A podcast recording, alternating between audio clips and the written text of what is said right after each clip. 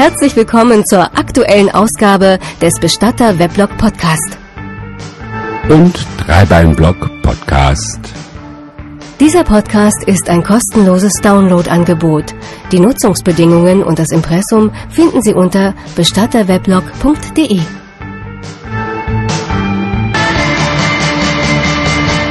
Bestatter Weblog Podcast. Präsentiert von Peter Wilhelm.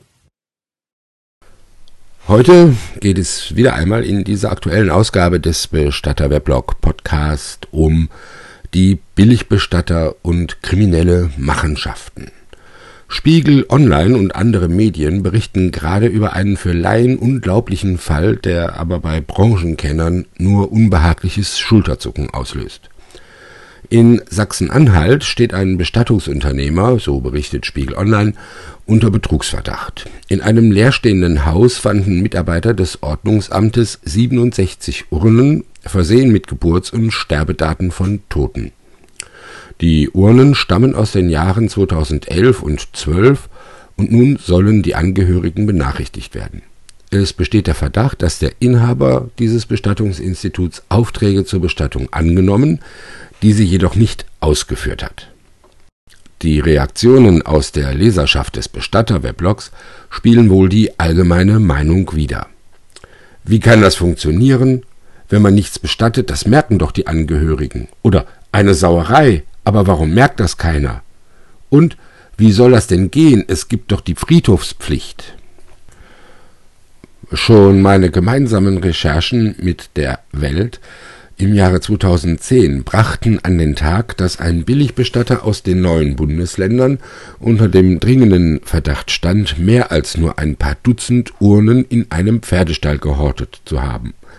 Doch die Beweislage ist in solchen Fällen immer nur sehr dünn und die Beweisführung extrem schwierig.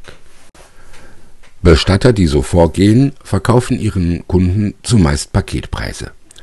Angeboten werden diese Billigpakete über eigene Internetseiten, Google AdSense Werbung oder sehr sehr stark über die sogenannten Bestatter-Suchportale. Menschen, die sich im Internet nach einem Bestatter umsehen und auch noch Basispaket oder günstige Variante anklicken, bekommen, so hat man den Eindruck, fast ausschließlich ein und dasselbe Angebot unterbreitet, das manchmal, wie gemunkelt wird, nur scheinbar von verschiedenen Firmen stammt.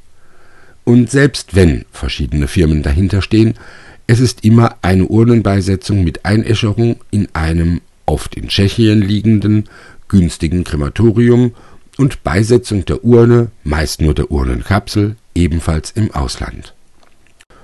Brancheninsider wissen, dass manche dieser Billigbestatter Preise für Einäscherungen und Beisetzung ausgehandelt haben, die nur bei einem Fünftel der hiesigen Kosten liegen für die Angehörigen scheint das vor der Hand ebenso praktisch wie günstig zu sein. Manchmal möchte man ja wirklich nicht mehr haben, als da in den Basispaketen der billigen Jakobs aus dem Internet angeboten wird. Sei es, dass es sich um einen eher ungeliebten Angehörigen handelt und man der Bestattungspflicht nur gezwungenermaßen nachkommen muss, oder sei es, dass die finanzielle Lage so strapaziert ist, dass einem gar nichts anderes übrig bleibt, als so einen Billigheimer zu beauftragen.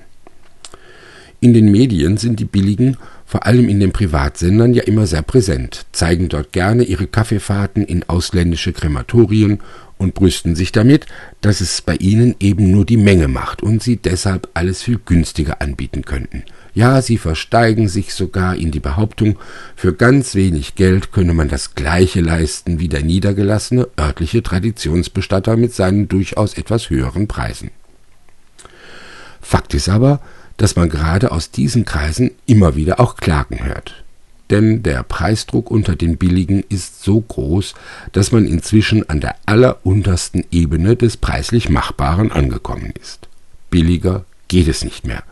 Und will man dann die 740 Euro des einen Anbieters mit einem 699 Euro Angebot unterbieten oder geht sogar mit 490 Euro Preisen in die Werbung, dann muss man als Branchenexperte einfach annehmen, dass da nicht nur an Verzichtbarem gespart, Unnötiges weggelassen und in Großmengen günstiger eingekauft wird, sondern dass auf elementare Basisbestandteile einer würdevollen Bestattung verzichtet wird.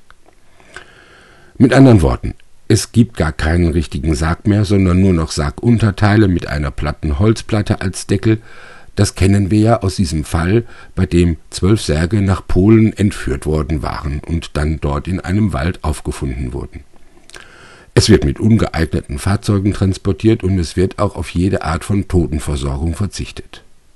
Tja, aber auch das würden viele Auftraggeber noch in Kauf nehmen, nur um einen noch günstigeren Preis zahlen zu können. Wenn es aber dann auch damit nicht mehr möglich ist, die Kosten noch weiter nach unten zu drücken, denn in der langen Kette der Beteiligten, da müssen wir uns darüber im Klaren sein, will ja jeder auch wenigstens ein bisschen was verdienen, dann greifen einige tiefschwarze Schafe der Branche wohl zu dem Mittel, bestimmte vertraglich zugesicherte und unbedingt notwendige Leistungen gar nicht zu erbringen. Da wird dann auf die als billige Variante verkaufte Auslandsbeisetzung der Urne, sei es nun auf einem tschechischen Friedhofsacker oder einer Schweizer Almwiese, komplett verzichtet. Die Angehörigen gehen davon aus, dass die anonyme Beisetzung erfolgt ist. Sie hätten ja eh nie erfahren, wann und wo beigesetzt wurde. Die Urnen jedoch stapeln sich dann in einer ostdeutschen Pferdebox, in abgelegenen Gartenlauben oder im Keller des Wohnhauses des Bestatters. Der dringende Ratschlag an alle Angehörigen, denen ein solches Vorgehen nicht egal ist und die trotzdem sparen müssen oder wollen, kann nur lauten Vergleichen Sie die Preise der örtlichen Bestatter. Gehen Sie auch in die Nachbarstadt. Weisen Sie von Anfang an auf die begrenzte Zahlungsfähigkeit oder Zahlungswilligkeit hin. Fragen Sie nach den günstigsten Varianten und erkundigen Sie sich explizit nach Bestattungen so um 1000 Euro. Es ist keine Schande, wenn man nicht übermäßig viel Geld ausgeben will oder kann. Man kann im Rahmen einer Bestattung auf vieles Überflüssiges verzichten. Es kann sogar auf Übliches verzichtet werden. Nur die Grundelemente, das Notwendige, der Transport des Verstorbenen, die Warenlieferungen von Urne und Sarg, und die Beisetzung am Ende, die müssen einfach gewährleistet sein. Schön ist bei solchen Billigbestattungen anders, aber billig darf auch mal sein. Nur darf das eben nicht dazu führen, dass auf Notwendigkeiten verzichtet wird. Deshalb lautet mein Rat wie immer lieber Finger weg vom billigen Jakob aus dem Internet und Finger weg von irgendwelchen Vergleichsportalen, bei denen unglaublich günstige Preise versprochen werden. Bestatter Weblog Podcast Feed abonnieren oder immer wieder ins Weblog schauen und keine Episode verpassen. Dieser Podcast ist ein kostenloses Downloadangebot. Die Nutzungsbedingungen und das Impressum finden Sie unter bestatterweblog.de. Sie haben Anmerkungen zum Podcast, Ideen, Vorschläge oder Fragen? Schreiben Sie uns eine E-Mail an podcast@bestatterweblog.de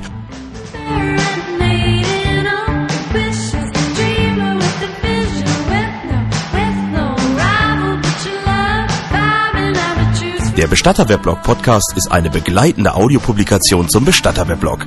Dieses finden Sie im Netz unter bestatterweblog.de.